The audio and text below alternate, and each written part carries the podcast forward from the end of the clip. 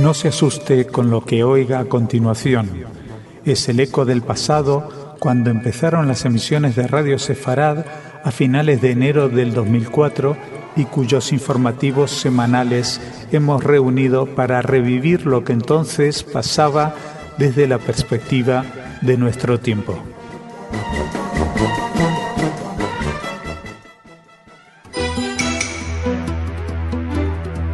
Señoras, señores, bienvenidos a nuestro espacio informativo. Según el primer ministro Netanyahu, el ejército israelí actuó correctamente cuando detuvo al MAB y Marmaras. Lo contaremos. También les vamos a hablar de una nueva ola de antisemitismo en Francia, aunque no sorprenderá a quienes siguen nuestras informaciones diariamente.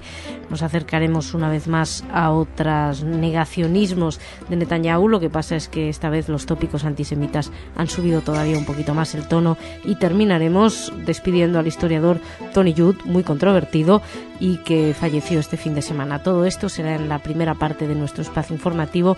En la segunda, Ana nos va a traer noticias culturales, pero empezamos una vez más junto a Jordi. Bienvenido de vuelta, ¿cómo estás? Muchas gracias, Masa. Encantado de estar aquí otra vez. Y nosotros de tenerte, de recuperar nuestra normalidad informativa. Así que vuelve a contarnos qué pasa por ahí. Bueno, el primer ministro Benjamin Netanyahu declaró ante la Comisión Pública Independiente que investiga el abordaje de Israel al barco turco con destino a Gaza que este fue legal y que los comandos de la Marina que realizaron la operación merecen los más altos elogios. Asimismo, el premier dijo que los ministros no celebraron un debate en profundidad sobre la operación del comando en sí, sino que se centró en los aspectos relacionados con la mediatización del asunto. El primer ministro pareció trasladar la responsabilidad al ministro de Defensa, Ehud Barak, de quien dijo ser el hombre al cargo, mientras que él mismo estaba en el extranjero. Y no vean la que se ha montado entre la oposición y el partido gobernante precisamente por esas declaraciones. Con respecto a lo que dijo de la Marina, bueno, pues eh, era bastante previsible.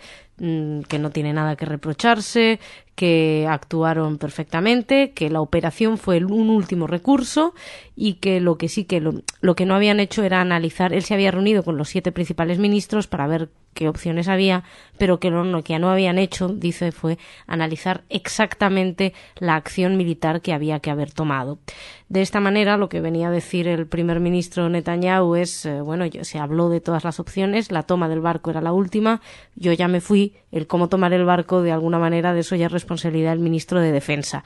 Y esto es precisamente lo que ha irritado no a los laboristas, sino a Kadima, que han puesto el grito en el cielo y han acusado a Netanyahu de arrastrar por el suelo la imagen internacional de Israel, de permitir que los organismos de seguridad se conviertan en un saco de buxeo y que la forma de responsabilidad no quede en él. Incluso se ha llegado a decir que Netanyahu actúa no como si fuera un primer ministro, sino que como si fuera el último de los ministros que baja la cabeza, que dice no sabían, yo no estaba ahí, yo no escuché, no sé exactamente qué es lo que pasaba. En fin, varias horas de testimonio de Netanyahu que, como ven, pues a lo mejor quedan, deja claro desde el punto de vista del ejército en sí que no hay nada que reprochar, pero no ha gustado nada. E insisto, no es el Partido Laborista al que pertenece Baruch, eh, Ehud Barak quien ha, quien ha quien ha protestado, sino Kadima, el principal partido de la oposición.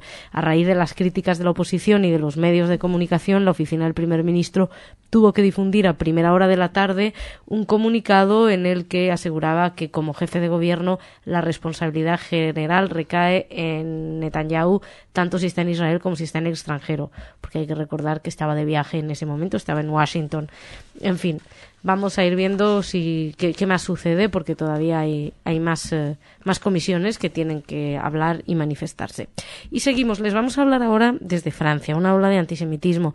En el fondo casi parece una noticia que es un compendio de las últimas noticias que les vamos trayendo que vienen desde ese país, todas menos la primera que Jordi ahora mismo nos cuenta. Pues sí, Masa, como decías, una nueva ola de antisemitismo se expandió en la ciudad de Marmande, en Francia, donde profanaron un memorial de judíos deportados por nazis. El ministro del Interior francés expresó su horror y tristeza tras esta última profanación. Por su parte, el alcalde de Marmande apuntó a negadores de la Shoah que pintaron las palabras mentiras, sionismo, intereses y el signo del dólar en rojo en el monumento que lleva los nombres de campos de concentración y exterminio nazi. Eh, dijo, de hecho, que los antisemitas claramente apuntaban a la memoria de los deportados y a la comunidad judía francesa y además aseguró que está más que nunca determinado a combatir y a luchar contra el racismo y contra toda forma de extremismo. Así lo dijo, son palabras muy bonitas, solamente que falta que se vean las acciones, porque hay que reconocer o recordar, digamos, todos los acontecimientos que han ido sucediendo en los últimos meses. Sin ir más lejos, lo traíamos aquí, eh, bueno, ayer mismo, no, ayer no, perdón, el viernes les hablábamos de cómo la Unión de Estudiantes Judíos en Francia describió ataques en locales kasher en, eh, en París, las denunció, también eh, docenas de sitios kasher ahí fueron, amanecieron con svásticas, también en la pared de una escuela judía, un edificio cercano. Hace tres semanas les hablábamos de la destrucción de 27 tumbas en el cementerio de Wolfisheim en Estrasburgo, el cementerio judío se entiende más recientemente hablamos de esvásticas nazis, slogan antisemitas en las paredes de la sinagoga en Melun, en el centro de Francia. En enero unos 30 sepulcros fueron destrozados, 18 pintadas con svásticas, 13 revueltas, frases de Judenraus, como bueno, los judíos fuera en una de las tumbas incluso. Bueno, y todo esto este año, pero el año pasado el, eh, el reporte anual de antisemitismo destacaba el aumento del 75% de incidentes en el 2008. 75% de aumento de incidentes en Francia, incidentes antisemitas en el 2008. Eh, ya saben que para las cuestiones de antisemitismo enseguida se intenta encontrar alguna justificación.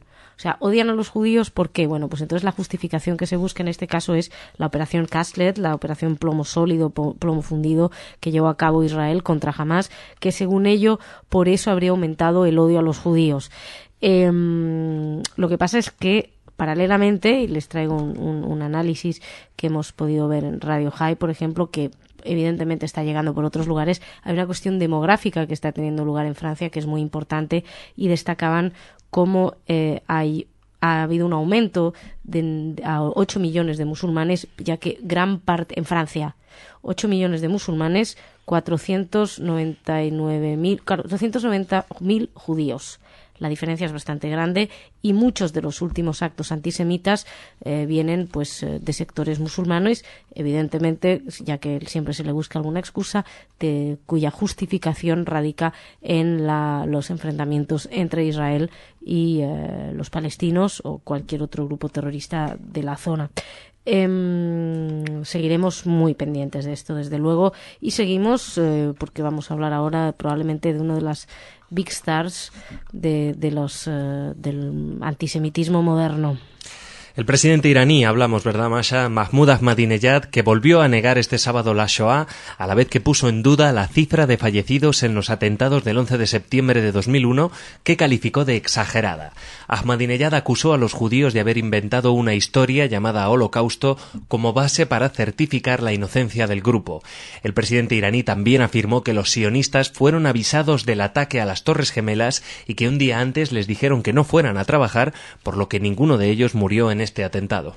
Estas son las típicas imbecilidades, y perdónenme que, lo, llame así, pues son peligrosísimas, pero son las típicas que se pueden encontrar en, esos, eh, en esas páginas antisemitas pero uno no imagina que el presidente de un Estado, por muy antisemita que sea, puede hacer este tipo de declaraciones que son francamente eh, absurdas, eh, además de mentiras eh, sin ningún tipo de duda, y, cabe creer preguntarse si alguien se las cree.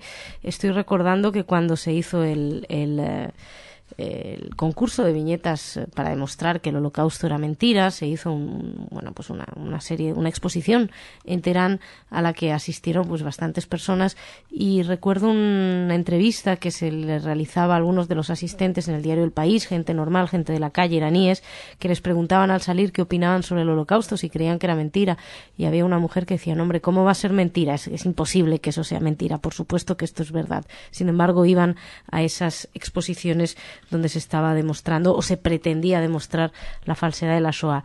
Por cierto, que hablábamos de Ahmadinejad y antes de antisemitismo en Francia, una de las grandes figuras visibles del antisemitismo, el, uno de los líderes culturales del antisemitismo, es el supuesto humorista Dieudonné, que recientemente ha estrenado una obra de teatro titulada Mahmoud, donde, bueno, les ahorro los calificativos a los judíos en esa obra, y se llama Mahmoud en honor de Mahmoud Abbas, eh, perdón, Mahmoud Ahmadinejad, que para él es, su ídolo.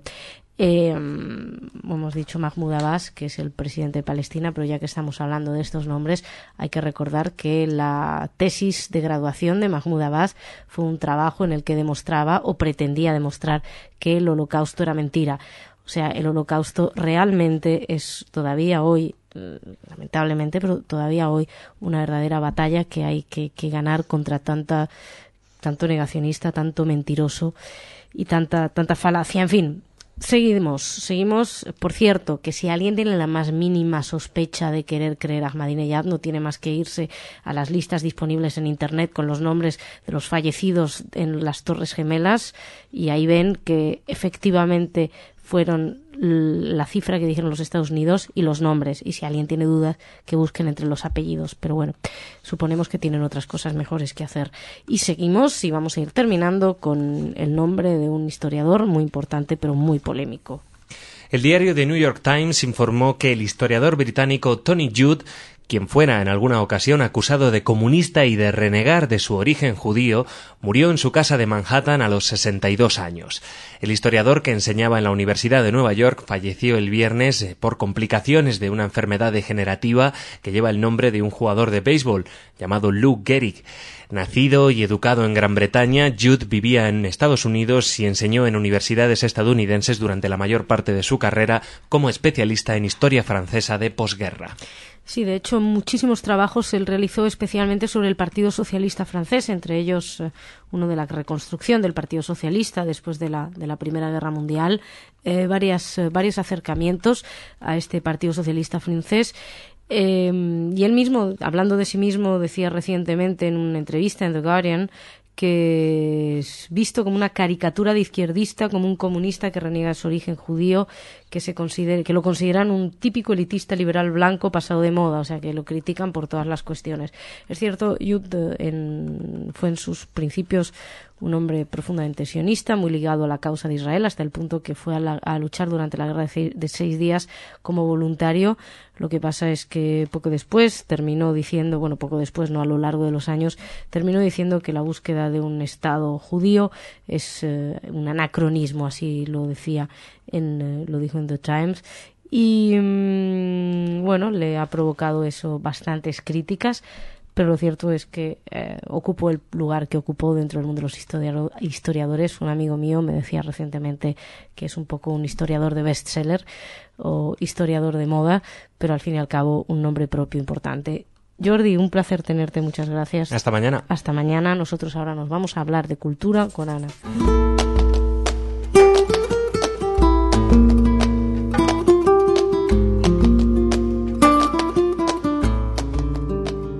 Ana, bienvenida. Gracias, Masha. ¿Qué tal? Muy bien, esperándote impaciente. Muy bien, pues eh, empiezo con un eh, concierto que es parte del proyecto cultural que se llama León Judío, que divulga la herencia judía en eh, bueno, la provincia de León. Y en el marco de este proyecto, el próximo sábado 14 de agosto, a las 8 de la tarde, se realizará un concierto del grupo que se llama Sirma, un concierto de música sefardí en la localidad de Lugueros. Me parece que es un grupo sefardí que es de ahí y van a dar un concierto. Bien, para los que anden por la zona. Y estas cosas, si alguna vez alguien va ahí, algún oyente, tiene la posibilidad de ir a estos conciertos, se me está ocurriendo, y tienen una grabadora y pueden entrevistar a alguien, nos lo mandan y nosotros lo emitimos. Abrimos aquí un espacio para nuestros oyentes que quieran aportarnos testimonios auditivos o entrevistas o lo que sea. Espero que esto a lo mejor caerá en saco roto, pero bueno, si alguien se lo puede, estará siempre bienvenido.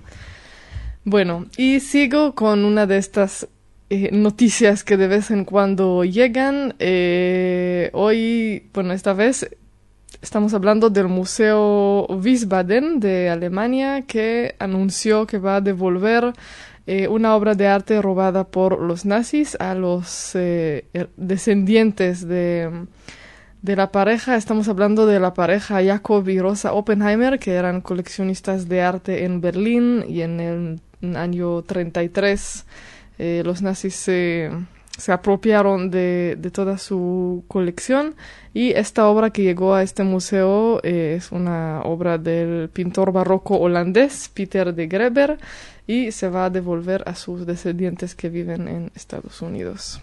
Esto es una de las son, son muchas las obras de Oppenheimer que, que fueron robadas, me parece. Sí, me parece que, eran unos coleccionistas importantes y que... Y que últimamente están siendo reclamadas. Desde claro, es que yo creo que al, reclamar una de la colección de, ah. del mismo coleccionista, pues seguramente empieza una ola de... A ver, estas de dónde más hay obras que pertenecieron a, a esta pareja. Y eh, termino contándoles que eh, en estos días en Londres pueden ver un eh, musical israelí. es parte del festival Camden Fridge. hay ocho presentaciones de una obra que se llama Femme Fatal, de un joven actor y músico israelí, Nadav Wiesel. habla, bueno, el nombre ya les dice algo, pero a través de la música y, canciones las historias de muchas fan fatal de la historia empiezan con Eva y llegan hasta hasta hoy. Eva como fan, fatal. Eva, y, Eva y también este Dalaila, ¿cómo se llama en español? Eh, la de Sansón. Eh, Dalila. Dalila. Dalila. Bueno, pues eh, suena interesante. ¿La música es original? Sí, sí. Ajá. Sí. Bueno, habrá que hacer un saltito a Londres. Habrá que. Ana, muchas gracias. Hasta, mañana. mañana. Señoras, señores, muchísimas gracias por su atención. Mañana más.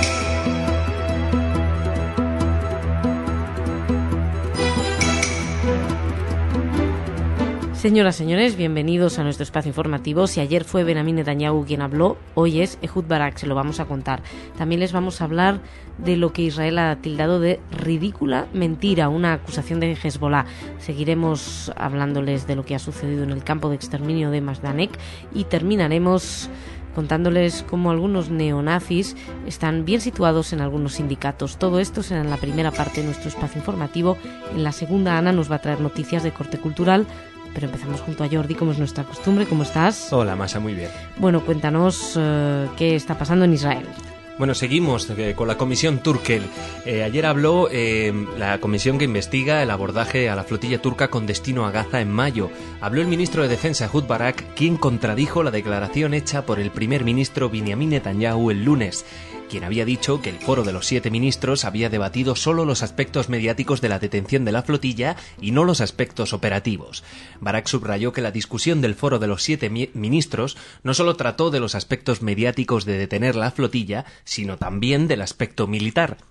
El ministro de Defensa dijo que el comandante en jefe del ejército, el teniente general Gabi Ashkenazi, y el jefe del Departamento de Investigaciones Militares estuvieron presentes en la reunión y respondieron a todas las preguntas de los ministros sobre los aspectos profesionales de la operación. Bueno, Barak dijo eso, dejó bastante claro que asume la responsabilidad absoluta del incidente, asume toda la responsabilidad por lo ocurrido eh, en los sistemas subordinados a él. Así lo dijo el ministro de Defensa, quien además dijo que la decisión de frenar la fue tomada por el primer ministro y por el Foro de los Siete, pero que esa decisión, según él, fue realizada tras un análisis de toda la situación y sus dilemas incluidos las eh, cuestiones estratégicas de la operación. Durante las deliberaciones, el comandante en jefe expresó en varias ocasiones su preocupación por el efecto en en la bueno pues en, el ojo público y mediático acerca de la utilización de la fuerza pero además explicó que no sería fácil, pero que se llevaría a cabo la misión. Así lo explicó Ehud Barak ante la comisión y mm, dijo, eso sí, que no se discutió la posibilidad de una resistencia violenta a bordo de la nave turca, el Mavi Mármara. Había información de inteligencia, se plantearon otras opciones, pero al final se decidió lo que se decidió. Como saben, como les contábamos ayer, las declaraciones de Netanyahu pusieron en pie de guerra al partido Kadima, quien eh, bueno pues consideraba que Netanyahu había digamos eh, lanzado toda la culpabilidad a Barak todas las responsabilidades. Barak parece en estas declaraciones que las ha, ha, aceptado su responsabilidad pero lo que él considera es que se hizo de una manera correcta. Y seguimos perdón discúlpenme seguimos estamos esperando la declaración de Hassan Nasrallah ya llegó El Ministerio de Israelí de Asuntos Exteriores calificó de ridícula mentira la acusación del líder de Hezbollah, Hassan Nasrallah, de que Israel esté detrás del asesinato hace cinco años del ex primer ministro libanés Rafik Hariri. El jefe del grupo terrorista libanés dio a conocer ayer en una videoconferencia de prensa hechos y fotos que a su entender implican a Israel en el asesinato con un coche bomba el 14 de febrero de 2005 en Beirut del padre del actual primer ministro, Saad Hariri. En el atentado además murieron otras 22 personas? Eh, bueno, las pruebas son, mm, son curiosas. Es decir, curiosas, ¿no? No sé, bueno, mm, yo les cuento, presentó eh, declaraciones de algunos presuntos espías israelíes y que decían que Israel había investigado esto, evidentemente, y varias imágenes de aviones de israelíes no tripulados que parece ser que estaban vigilando el territorio libanés y las rutas que habitualmente tomaba Hariri en sus desplazamientos en los últimos años. Y esas son las evidencias de, de Hezbollah de que Israel habría participado en el atentado.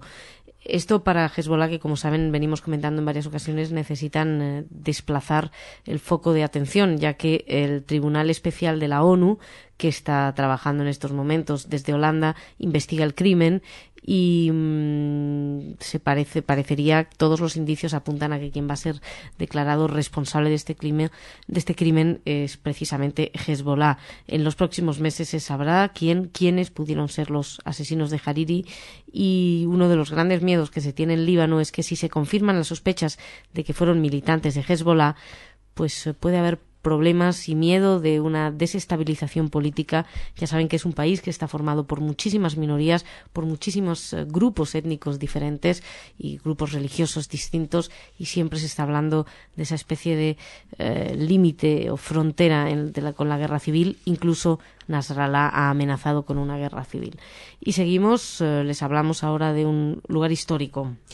Un incendio que estalló durante la noche en una barraca del antiguo campo de exterminio nazi de Majdanek destruyó la mitad del edificio y unos 10.000 zapatos de supervivientes del Holocausto. El museo del sitio dijo que el incendio estalló poco antes de la medianoche por causas que aún se investigan. En Israel, el presidente de Yad Vashem, Abner Shaleb, manifestó que el daño causado a estos objetos irreemplazables es una pérdida para un sitio de tanto valor histórico para Europa, Polonia y el pueblo judío. Majdanek estaba dirigido por las SS, estaban cerca de Lublin, en Polonia, ocupada entre, bueno, la Polonia ocupada entre octubre del 41 y el 44, y unas 80.000 personas, de las cuales 60.000 judíos, fueron asesinados en ese campo. Y vamos terminando hablando de nazis, pero de los, de los nuevos, cómo se están organizando. Y aquí en España, Masha, el diario público denunció que miembros de grupos nazis se han afiliado a sindicatos de izquierda para conseguir llegar a los trabajadores y en tiempos de crisis económica inculcarles su discurso en contra de la inmigración. Este mensaje está también presente en sus convocatorias de manifestaciones y en sus lemas, con continuas alusiones al movimiento obrero que pretenden hacer suyo. A modo de ejemplo, el sindicato de izquierdas Confederación General del Trabajo, la CGT, ha albergado entre sus propias filas a miembros de la extrema derecha, entre los que se encuentra Juan Antonio Aguilar, destacado dirigente ultra que antes de pertenecer a la CGT estuvo afiliado a comisiones obreras. Y entre otras cosas tuvo que ir a, testificar al juicio que condenó a la red neonazi Blood and Honor y fue secretario general del Movimiento Social Republicano, que es un partido de extrema derecha que promueve la xenofobia se hacen uno muchas preguntas, o así se las hacía la periodista en el diario El Público, ¿por qué quiere esta gente pertenecer a un sindicato de izquierdas? Bueno, pues al parecer, según dicen, para controlar la información de sus víctimas, para poder tener acceso a los trabajadores, eh, a lo que piensan eh, y para poder convencerlos con los argumentos racistas a favor de los españoles. Así lo decían incluso algunos miembros de la CGT que quieren permanecer en el anonimato.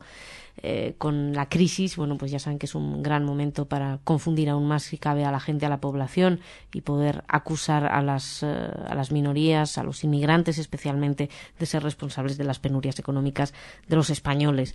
Em, lo interesante, denunciaba también, es cómo el, la CGT no había hecho absolutamente nada para detenerlo hasta que eh, recibió el periódico una llamada por el diario, o sea, el diario recibió una llamada y el sindicato entonces envió un comunicado interno a los miembros en el que aseguran que detectaron la presencia de personas de ideología neonazi afiliadas en una sección digital de comisiones de la CGT y han puesto en marcha sus procedimientos estatutarios dejando de pertenecer al sindicato de forma fulminante. Eso sí fue necesario que un periódico pues eh, empezará a moverse para denunciar esto. En cualquier caso, para algunos es muy sorprendente, pero para otras eh, personas, no ya tanto el caso de los sindicatos concretamente, pero es cierto que muchas de estas eh, nuevas ideologías racistas, xenófobas, antisemitas, por supuesto, no están eh, exclusivamente, no son, eh, no son eh, patrimonio exclusivo de la derecha, sino también en la izquierda tienen un amplio margen en el que pueden crecer con libertad.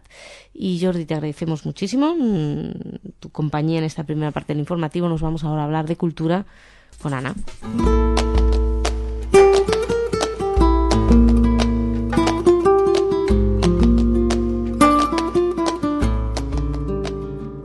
¿Cómo estás? Bien, Masha, ¿qué tal? Muy bien, cuéntame, ¿qué traemos hoy? Pues empiezo con una noticia que tengo que decir que me sorprendió un poco. En eh, Valdesoto, una ciudad de Asturias, eh, se hace un concurso de carrozas todos los años, desde, desde los años 50. Y este año la Asociación eh, Sociocultural El Yagarón decidió dedicar sus eh, carrozas al holocausto. Eh, normalmente en estas carrozas ponen cosas pues eh, divertidas para con la idea de hacer reír pero decían que este, este año decidieron denunciar lo que el hombre es capaz de hacerle a otro hombre. Curioso. Entonces hay como uno se imagina que hay otros medios para hablar de esto pero tú te acuerdas Hace unos años pasó lo mismo en el carnaval de, Río de Janeiro. No, no me acuerdo. Creo que una de las carrozas, sí, tenía como temática, sabes que las carrozas tienen temáticas y una de las carrozas tenía la temática del holocausto. Bueno, sigo con eh, Toledo, que acaba de presentar su, eh, su plan, su proyecto para eh, la semana sefardí del primero al 5 de septiembre. También coincide con que el 5 de septiembre se celebra la Jornada Europea de la Cultura Judía. Seguramente tendremos más actividades eh, en esta semana.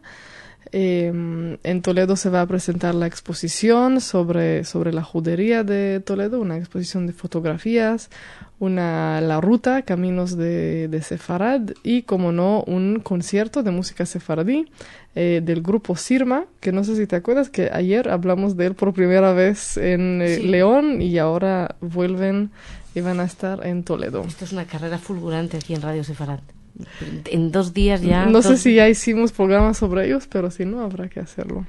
¿Y qué más? Y termino con un eh, nuevo libro eh, escrito por eh, Shalom Auslander.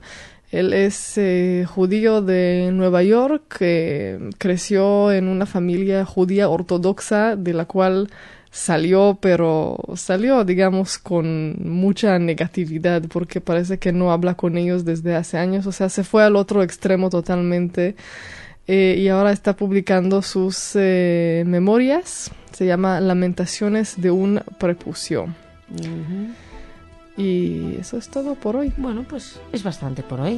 Nos da tiempo a leer un libro, a reflexionar acerca de lo pertinente de la carroza irnos a Toledo. Exacto. Tenemos un montón de cosas que hacer. Ana, muchas gracias. Gracias a ti. Señoras, señores, muchísimas gracias por su atención. Mañana más.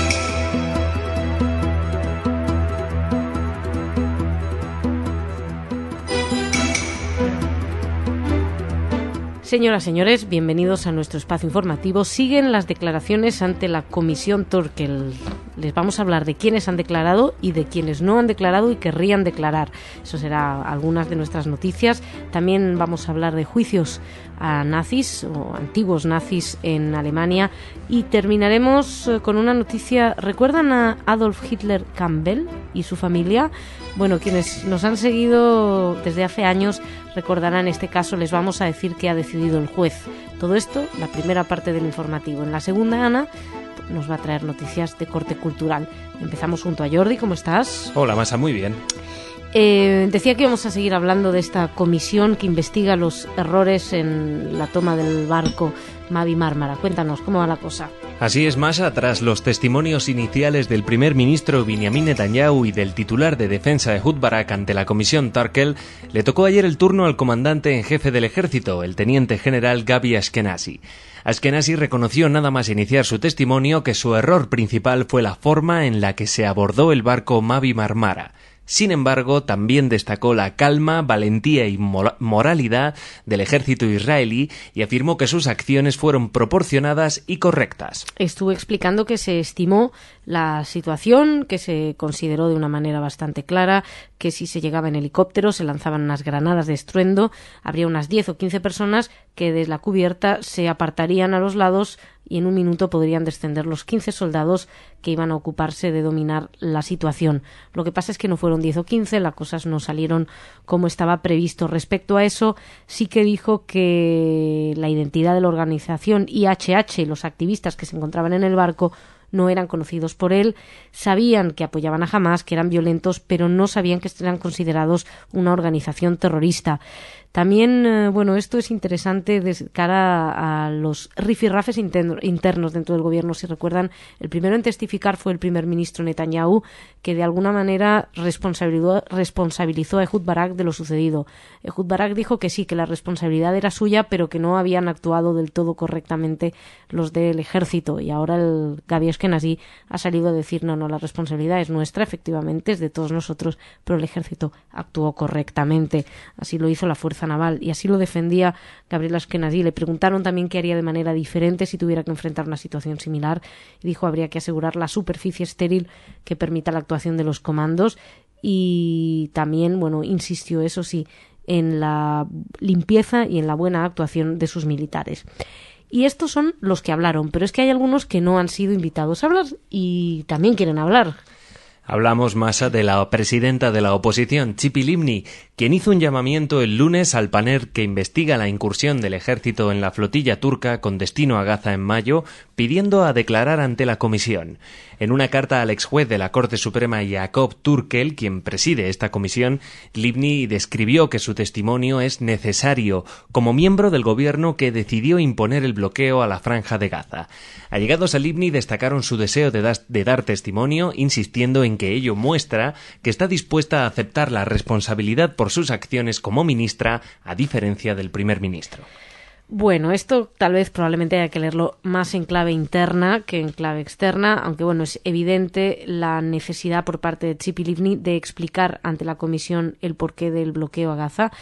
Em, según ella, el testimonio del primer ministro no refleja con precisión los aspectos políticos y de seguridad que dieron base a la decisión de imponer ese bloqueo y la necesidad probablemente el mayor, interés de Chipilivni, por un lado, sea figurar todavía en el panorama político en estas circunstancias y, por otra, recordar el porqué de ese bloqueo, porque con todo lo sucedido con el Mavi Mármara da la impresión de que se han olvidado los principales motivos que llevaron a ese bloqueo. De hecho, ha sido un bloqueo, el bloqueo ha sido muy, muy aliviado en estos últimos tiempos a raíz de esos sucesos. Y seguimos, cambiamos completamente de escenario, nos vamos a Alemania, donde puede que haya varios juicios dentro de poco. La justicia alemana se propone abrir dos procesos tardíos por crímenes del nazismo, uno contra el prófugo holandés Klaas Karel Faber, de 87 años, y otro contra el exguarda de campos de concentración y exterminio Alex N., testigo en el juicio contra el presunto criminal nazi ucraniano John de Maniuk. La ministra alemana de Justicia estudia la posibilidad de procesar en Alemania o de extraditar a Holanda a Faber, donde ya fue condenado en 1948 a pena de muerte. Faber, en el, en el puesto número 5 de la lista de los criminales nazis más buscados del mundo por el centro Simón Wiesenthal, vive actualmente en la ciudad bávara de Ingolstadt, ya que su pena fue conmutada. Sí, perdón, fue conmutada a pena eh, pena, pena, pena, pena perpetua, cadena perpetua. Lo que pasa es que, bueno, mm, está en, en Alemania. Durante el nazismo él fue guarda de las SS, encargado del transporte de judíos holandeses hasta los campos de exterminio y fue condenado como responsable directo de la muerte de al menos de 11 de esos presos. Después de la Segunda Guerra Mundial huyó a Alemania y hasta ahora ha sido evitado, ha evitado, ha conseguido evitar que lo extraditen a su país por un decreto, fíjense, de Hitler del 43, según el cual se concedía automáticamente la nacionalidad alemana a los voluntarios de las SS. La justicia alemana abrió en su momento causas contra él, pero bueno, hasta ahora sin consecuencias. Y lo que es interesante, no solamente este caso, sino otro del que se hacía eco el semanario del Spiegel, donde este fin de semana anunciaba que un testigo, esto nosotros ya lo fuimos viendo, un testigo precisamente en el caso de Demanyuk, de 90 años, a raíz de su declaración en el juicio, se le ha abierto una causa. El sospechoso ha sido identificado como Alex N., nació en 1917 en Ucrania y está en el objetivo de la justicia bávara por presunta complicidad en las ejecuciones de judíos. Eh, también vive en Bavaria desde el final de la Segunda Guerra Mundial. También, como de Manjuk, fue guardia en campos de concentración y de exterminio, este Alex N. Y vamos a, vamos a ir viendo qué sucede. Terminamos. Ustedes, no sé si recuerdan a una familia que tenía varios nombres curiosos, pero el más sorprendente, el que hizo, eh, bueno, pues poner en marcha todas las alarmas, fue el de Adolf Hitler Campbell. Jordi, cuéntanos qué ha pasado. Pues un tribunal estadounidense decidió que estos tres niños, con nombres relacionados con el nazismo, no volverán a vivir con sus padres. Los niños se llaman Adolf Hitler, Joycelyn Aryan Nation y Hoslin Himmler Genie, todos de apellido Campbell y han estado bajo custodia del Estado desde enero de 2009. Hace pocas semanas, una corte familiar dictaminó que no había suficiente evidencia de que sus padres, Heath y Deborah Campbell, hubieran abusado de ellos o los hubieran abandonado. Bueno, sí. ¿Por qué se decidió eso? Em, les explico la situación. El caso saltó a la, palestra, saltó a la luz, porque mm, fueron a un supermercado los padres, querían, pidieron una tarta para su hijo, querían que pudieran feliz cumpleaños Adolf Hitler. El hombre que tenía que poner el nombre dijo que para nada iban a hacer algo por el estilo, entonces ahí hubo un, una denuncia y entonces se supo que estos señores tienen a Adolf Hitler Campbell, a Aryan Nation, o sea, Nacionaria Campbell y otra y el otro nombre cuyo nombre acabo de olvidar, pero que tenía que ver también en homenaje a Himmler eh, y mm, entonces, esto saltó a la luz, llegaron los servicios sociales, se analizó, etcétera, y además hubo denuncias de que tal vez esos niños podían haber sufrido malos tratos, ya que los padres en su infancia habían sufrido malos tratos. Por ahí fue el juicio. El caso es que los malos tratos no han sido, no han sido probados, tal cual nos explicó Jordi, pero eh, pese a todo la decisión final quedó en manos de la Corte de Apelaciones y el jueves tres jueces decidieron que sí había razones para no devolver los niños a la tutela de sus padres más por la amenaza del maltrato que por la tarta de cumpleaños o por los nombres. El, tribunal determinó que, bueno, que era mejor que permanecieran bajo custodia de los servicios sociales. Y Jordi, muchísimas gracias. Nosotros vamos ahora con Ana a hablar de cultura. nos encontramos mañana y seguimos.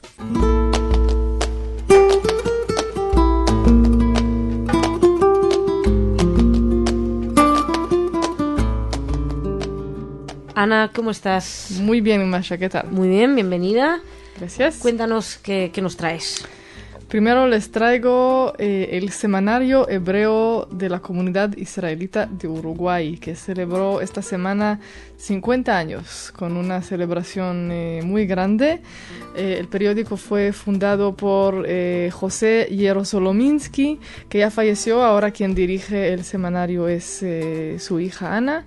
Eh, el semanario, semanario realmente se convirtió en una importante fuente de información. En este acto de celebración participaron muchos políticos, porque realmente este mm, eh, semanario entrevistó a todos los eh, políticos, mucha gente escribió ahí, mucha gente importante de, de la vida política y cultural uruguay, así que realmente era un gran festejo.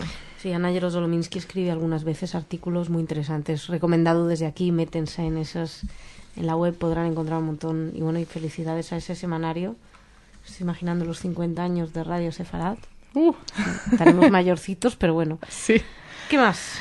Eh, bueno, y sigo con eh, Fidel Sassoon. ¿Te, ¿Te, suena? Sí, me suena por el champú y también por, eh, no es, quienes eran los Sassoon. Vidal Sassoon no antes de dar su nombre a, bueno, a cosméticos, bueno, él es hijo de una familia de, de, judíos inmigrantes que llegaron a Londres, incluso llegó a participar en Tzahal, en la guerra de la independencia.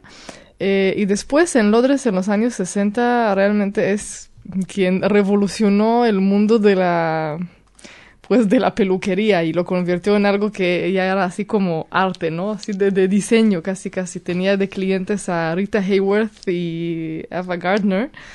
Y ahora se está, está publicando su autobiografía. Él ya tiene 82 años.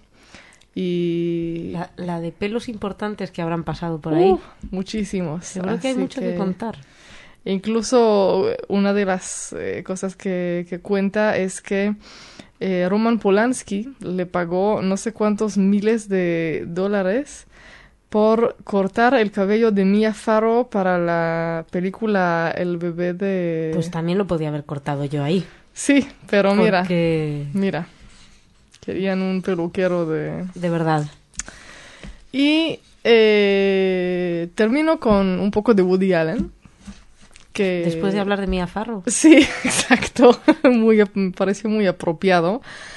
Eh, contarles que a finales de agosto se estrena en, eh, en España su última película que se llama en inglés You Will Meet a Tall Dark Stranger que en español se va a llamar Conocerás al hombre de tus sueños. Mm. Eh, y él va a estar en el preestreno el 24 de agosto en Avilés, en, en Asturias, eh, con algunos de los actores. En esta película salen eh, Antonio Banderas, Anthony Hopkins y unos cuantos más. Es una película rodada en Londres. Y bueno, está muy europeo últimamente. Mm. Woody Allen, ¿no? Además ahora sabemos que está filmando en París con Carla Bruni. Con Carla Bruni. Eh, habrá que verla. Habrá que verla. Ana, muchas gracias. Nos reencontramos mañana, señoras y señores. Mañana más.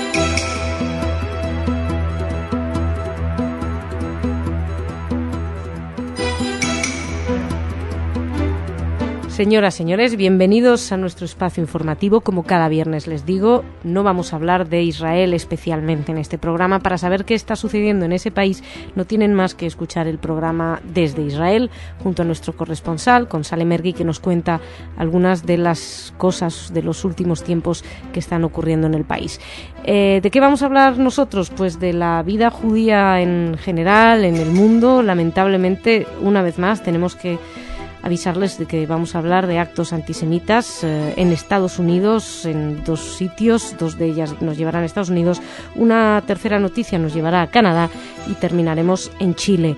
Como siempre, este repaso a algunas de las acciones antisemitas será Jordi quien nos acompañe. Jordi, ¿cómo estás? Muy bien, Masha, muy bien. Y después tengan paciencia porque hablaremos de cuestiones culturales junto a Ana.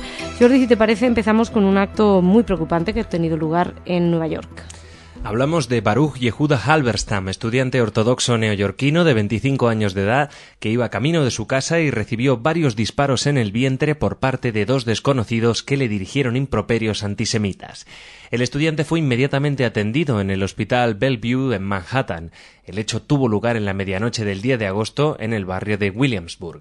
Él era el, eh, bueno, es el nieto del rabino Halberstam y por lo que hemos podido saber eh, leyendo algunas otras, algunos otros periódicos, eh, se encuentra fuera de peligro, incluso es posible que hoy vuelva a su casa.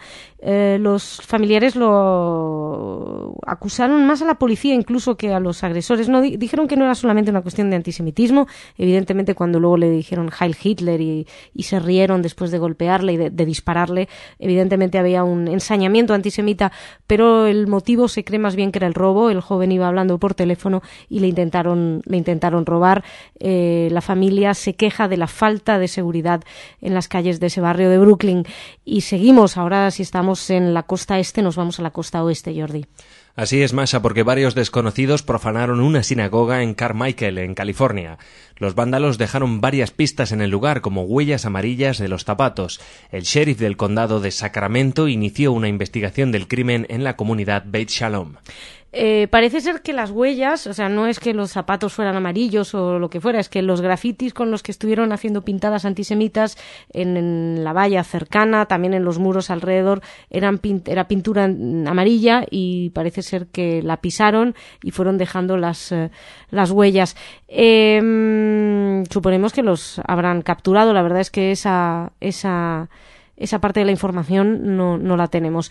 Y seguimos, eh, seguimos en el mismo continente y en el norte, un poquito más arriba, en Canadá, también tenemos noticias. La policía de Montreal detuvo a varios sospechosos después de que estos aparentemente causaran serios daños a la sinagoga del movimiento jasídico de Satmer. Los daños fueron infligidos contra el sector de los baños rituales, la mikveh, y contra el templo propiamente dicho. Se encontraron mantos rituales de oración y filacterias tiradas sobre las mesas y algunas de ellas fueron halladas en el cubo de la basura. Bueno, en esta ocasión, quienes eh, los responsables, estos eh, jóvenes eh, vándalos, sí fueron detenidos por la policía y han sido acusados de vandalismo. No sabemos si habrá el agravante de antisemitismo, queremos creer que sí, si es que existe en Canadá. Y seguimos ahora hablándoles de otro hecho preocupante que además bueno, se, está enmarcado en una especie de aumento de antisemitismo bastante grave y que nos llega desde Chile. Así es más, a la comunidad judía chilena denunció un ataque antisemita contra el jardín de infantes del Instituto Hebreo, cuya fachada apareció llena de pintadas hechas por desconocidos. Junto a una esvástica, la pared lucía el mensaje Juden raus, judíos fueras, usado además una S rúnica, a la usanza del logo de las SS. La comunidad judía de Chile enfrenta desde hace 45 días a una agresiva campaña antisemita que no solo se limitó a esas pintadas, sino que además incluyó amenazas de muerte contra el presidente de la comunidad judía de Chile, Gabriel Saliansnik, y su hijo de nueve años.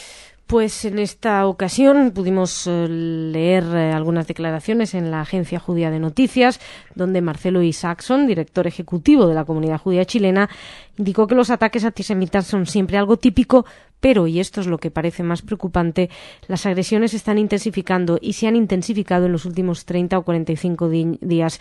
Por otra parte, hay un grupo de senadores chilenos que presentaron el miércoles un proyecto de ley que busca tipificar como delito la incitación al odio. Esperamos que tenga que tengan suerte. Por su parte, el gobierno está investigando esas pintadas desde la semana pasada. Ha habido incluso reacciones desde el Comité Judío Americano, donde su director David Harris eh, escribió una carta diciendo que, bueno, expresando su confianza en que el gobierno del presidente Piñera, Sebastián Piñera, eh, tomará las medidas necesarias para reforzar la seguridad de la comunidad judía y para detener aquellos responsables de los ataques antisemitas. Y señoras, señores, dejamos, terminamos aquí esta primera parte del informativo esta semana. Nos marchamos, Jordi, muchas gracias. Shabbat shalom, shalom hasta la semana que viene. Nosotros seguimos, seguimos con Ana.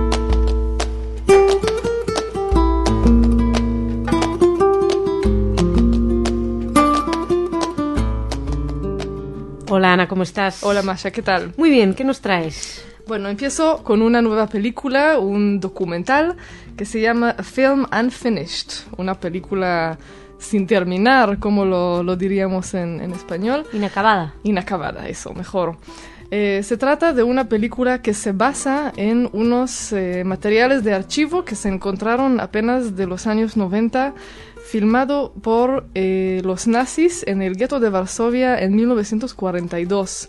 resulta que durante un mes estuvieron ahí, eh, estuvo ahí un, equipo de grabación en, en el gueto de Varsovia filmando y también eh, una cosa interesante de, bueno, de que encontraron eh, este, este material sin editar es que, que, se puede ver incluso cómo ellos preparan las escenas, ¿no? Porque te imaginas que no era simplemente ellos pasaron por las calles para ver qué es lo que pasaba, sino también querían pues obligaban a los judíos a hacer ciertas cosas para meterlo en su película de, de propaganda que quería decían que era como para mostrar el folclore judío en el gueto de Varsovia. era algo parecido a lo que hicieron con Ternstadt, aunque ahí era realmente un, gueto para mostrar. Claro, todo el gueto estaba hecho un poco así para, para enseñarlo. En ese caso, el gueto de Varsovia, un lugar, bueno, horrible, ya lo sabemos, pero podemos ver cómo, eh, por ejemplo, de repente agarraban ahí a mujeres en la calle y las desnudaban para meterlas en el mikve como si fuera una ah. escena real de ver qué es lo que hacen las, las mujeres eh, judías. O sea, realmente, y bueno, quien está detrás de, esta, de este documental es eh, Yael Gersonsky, eh, que cuya abuela es superviviente del gueto de Varsovia, e incluso para esta película buscó a más supervivientes del gueto de Varsovia que algunos aceptaron ver el, el material y hablar sobre, sobre ello en la, en la película. Supongo que no tendremos la oportunidad por ahora de verlo en España, ¿no? Eh, no tengo noticias de esa. Esa noticia, bueno, nos llega de Estados Unidos. Qué raro. Y bueno, En ya fin. veremos. ¿Qué más? Y eh, otra cosa que tenemos hoy es eh, la Orquesta Andalusí de Israel. Ya habíamos hablado aquí de ella porque llevan dos años con una crisis eh, tremenda, no tenían apoyo, de hecho no tuvieron eh, conciertos.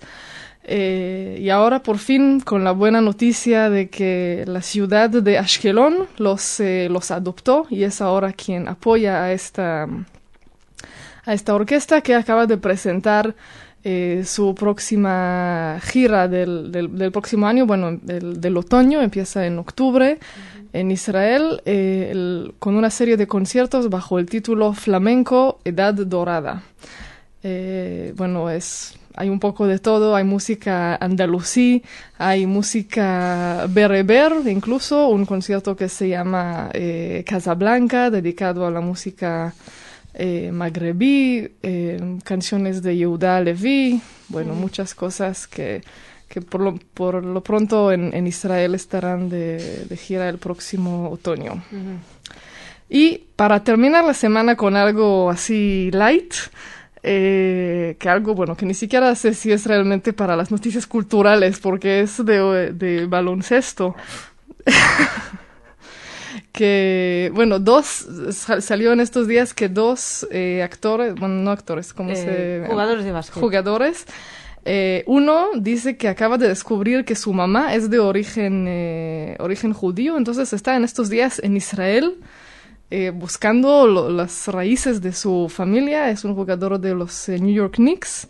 Eh, se llama Amar Stoudemire. O sea, es un tipo importante, supongo. No es que sea una Sí, experta yo en Exacto, básquet, pero- nosotros no, eh, no somos expertas, pero bueno, eh, suena que es, es conocido en el, en el campo. Y eh, LeBron, eh, que es otro, otro jugador que decidió reunirse con un eh, rabino que se llama Yeshayahu Yosef Pinto, que parece ser que es bastante famoso y que muchos, muchas celebridades estadounidenses eh, se reúnen con él, así que es como una especie de mentor. que es un gurú.